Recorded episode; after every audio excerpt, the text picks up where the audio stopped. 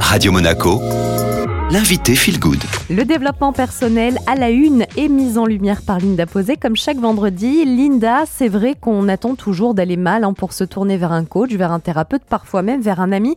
Qu'est-ce que ça changerait finalement euh, si euh, on partait à la découverte de soi quand on va bien et qu'on n'attend pas d'aller mal? Ce serait tellement plus confortable de faire une découverte de soi, une connaissance de soi, en étant dans des dispositions émotionnelles et psychiques calmes et en haute vibration. Est-ce que ça veut dire que quand on va voir un coach ou un thérapeute, on va pas du tout travailler sur les mêmes aspects quand on se sent bien? Je dirais plutôt différemment, avec plus de douceur et moins de souffrance. La souffrance, elle fera pas partie euh, du jeu, quoi. Nous allons tout de même débloquer des parts d'ombre pour passer à un step au-dessus et se libérer de blessures euh, émotionnelles, de comportements, de croyances limitantes associées. Bon, ça va chambouler, certes, mais les résistances au changement seront beaucoup moins présentes car nous serons dans une ouverture de conscience bien plus grande. Si je reprends la phase d'élan de la route d'Hudson, si vous avez loupé cette chronique, pas de panique, elle est toujours disponible en podcast. La phase d'élan, donc, euh, c'est quand tout va bien. On a un nouveau projet, on a la niaque, on a envie d'avancer à cet instant précis qu'est-ce que le coach peut nous apporter, Linda, si on va euh, très très bien et qu'on est dans la phase d'élan? Eh bien, nous pourrions travailler sur l'objectif en cours, qu'il soit professionnel, amoureux, personnel, et le clarifier au maximum pour donner plus de visibilité et éviter les schémas répétitifs ou l'autosabotage.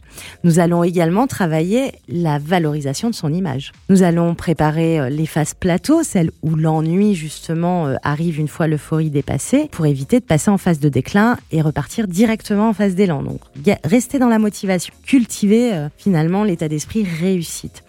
Nous allons euh, travailler sur le mindset, sur la gestion du temps. On va proposer aussi d'équilibrer les domaines de vie afin de cultiver son écologie personnelle et surtout garder une notion de plaisir. Et enfin, nous allons parler réussite, de la notion de réussite pour la personne, puisque la réussite est propre à chacun. Hein. Donc, Julia, pour conclure, nous allons valoriser les acquis en devenant un expert et en maîtrisant notre projet. Voilà l'intérêt de venir voir un coach ou un thérapeute quand tout va bien. Est-ce que quand on va bien, on ne va pas avoir un coach ou un thérapeute parce que quelque part c'est un peu inscrit dans la culture, finalement, si tout va bien, euh, on a besoin de personne. Complètement, complètement. Alors, est-ce que c'est, je dirais plutôt que c'est un conditionnement sociétal. Ok.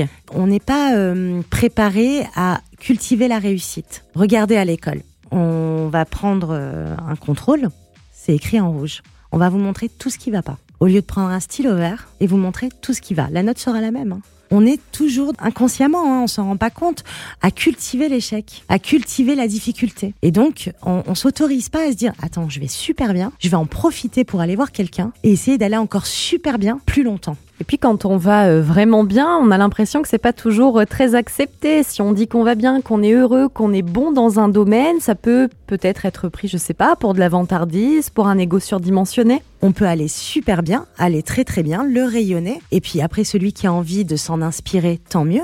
Celui que ça dérange, bah ça vient réveiller sa part d'ombre. Et là, ça lui appartient. On n'est pas responsable de la perception qu'ont les autres de nous-mêmes. Maintenant, celui qui est vantard, qui va dire oui, mais moi je, moi je, alors là, oui, c'est une différence, c'est pas la même chose. Voilà, exactement.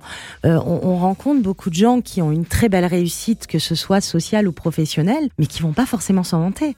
Par contre, ils vont le transpirer. Et là, ça devient intéressant. Parce que ces personnes-là, avec beaucoup d'humilité, vont vous transmettre quelque chose, une façon, une vision qui va être très intéressante sans forcément euh, venir déposer euh, bah, ce qu'ils ont gagné, ce qu'ils sont, etc.